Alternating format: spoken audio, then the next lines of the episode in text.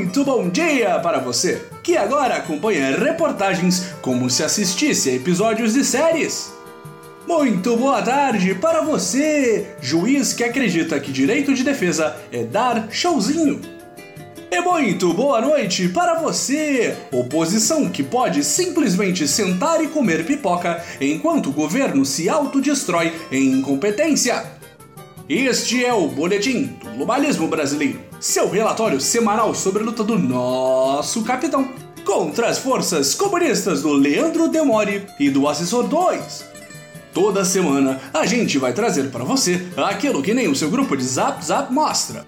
Então, não saia daí!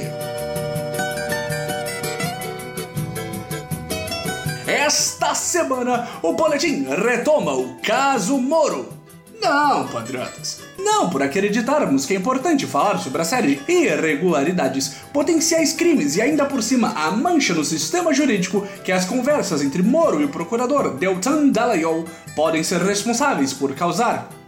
Quem se importa com uma bobagem dessas? O importante aqui é explicar ao amigo ouvinte que nosso herói nacional Sérgio Moro é completamente inocente e imparcial. A gente jura! Caso você esteja vivendo debaixo de uma pedra nos últimos dias ou simplesmente desistiu de entender o sarapatel de chorume que é a política nacional, nós resumimos o furdunço. Ao longo da última semana, o site The Intercept PT Brasil que tenta a duras penas manter a instituição do jornalismo viva com a ajuda de aparelhos, divulgou uma série de conversas entre os dois bastiões da justiça e honestidade neste país, que dão a entender que o clubinho da Lava Jato não estaria conduzindo a operação em questão de forma imparcial, e sim focada em sabotar o PT e seu líder, o ex-presidente Lula. Segundo pessoas que ainda acreditam que imparcialidade jurídica vai um dia chegar ao nosso país, isso comprometeria toda a reputação da Operação Lava Jato e das suas condenações, já que não existe a possibilidade de garantir que o na época juiz e pessoa que prometia nunca entrar na política, Sérgio Moro, teria sido imparcial em suas decisões.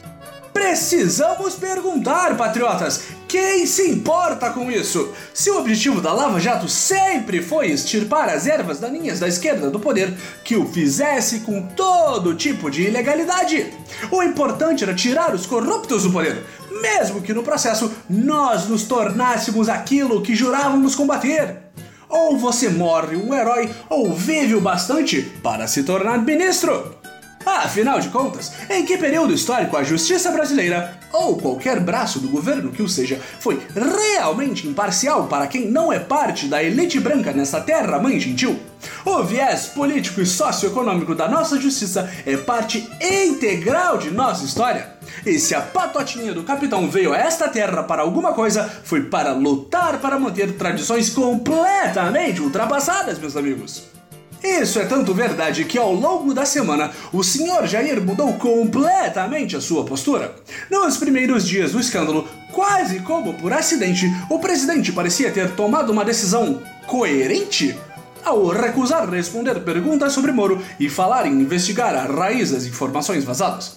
Mas bastou olhar que a popularidade do justiceiro brasileiro ainda é maior que a dele próprio para sair por aí carregando o diminuto juiz para jogos de futebol e falando de dar beijo hétero nele. E sim, nós aqui do Boletim estamos tão surpresos quanto os ouvintes por não termos sido responsáveis pelo beijo hétero de Bolsonaro e Sérgio Moro.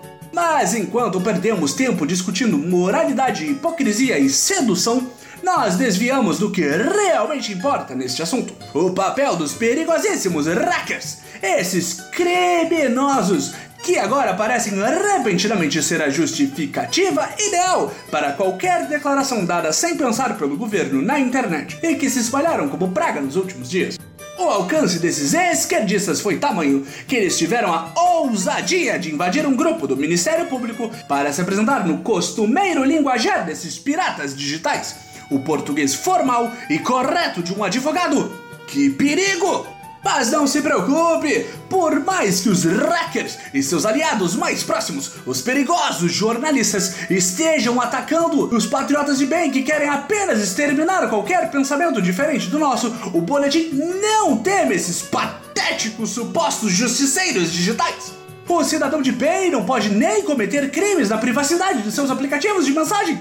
Que absurdo! Mas precisamos seguir adiante, patriotas! O trem da nova era não pode ser parado por nada! Esta semana abordamos.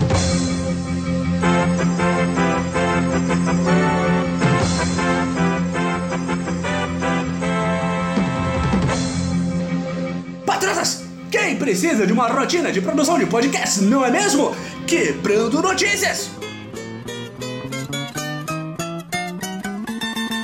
Interrompemos sua programação normal do episódio que falaria sobre mais uma das decisões corretas e acertadas do Sr. Jair para informar ao amigo ouvinte que a nova era contra-atacou os perigosíssimos piratas do ciberespaço, como os corsários patrióticos hackers.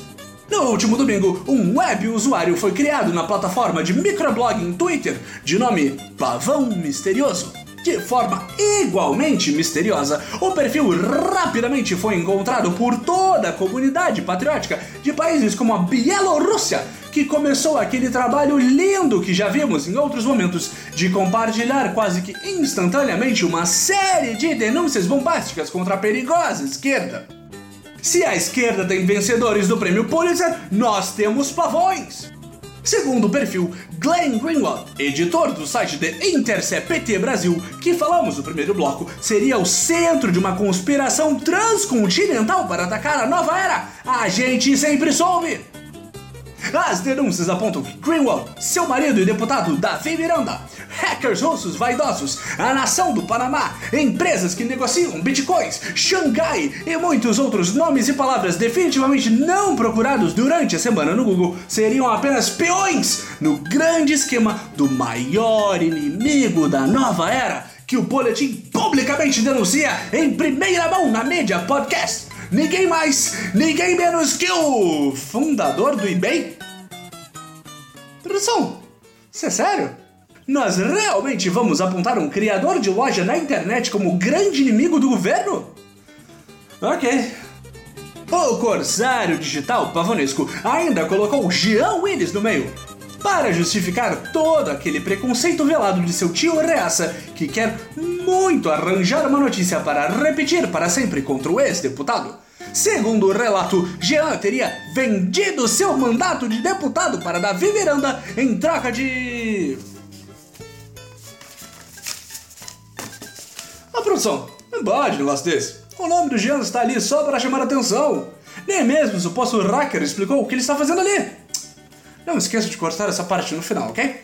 As denúncias bombásticas se alastraram como camisetas da seleção brasileira em dia de protesto pró-governo pela parcela patriótica da internet que replicou os tweets sem por um segundo contestar a veracidade daquilo que estava sendo dito por um perfil temporário em uma rede social. Como, por exemplo, o fato de que um recibo em inglês tenha cometido uma série de erros gramaticais, escrito todos os valores negociados na grafia brasileira em vez da anglicana. Mas o mais chocante disso foi descobrir que, aparentemente, a Rússia possui uma moeda secreta: o rublo! Já que não é assim que se escreve o nome da moeda russa, nem em inglês, nem em russo, e sim em português! Que curioso! Ademais, é peculiar como esse contra-ataque hacker em nenhum momento refuta as denúncias que surgiram das reportagens da extrema imprensa. Mesmo que Greenlaw tenha sido pago por um presidente de comércio digital para invadir o celular de um ministro da justiça de um país que nem utiliza a plataforma dele, nada do que foi revelado pelo pavão desfaz o dano à reputação de Sérgio Moro. Mas quem precisa de reputação e dignidade na nova era? Definitivamente não ministro. Mas isso não quer dizer que seja mentira que ele não vende. Se mentira fosse, você realmente acreditaria que Carluxo iria começar a comemorar em código Morse no Twitter sem alguma razão além da insanidade falando mais alto? É claro que se o garoto comemorou o contra-ataque hacker com essa decisão peculiar, para dizer o mínimo, é porque existe uma justificativa. Acredite no Tonho da Lua Bolsonaro, patriota! Ele é a chave de tudo!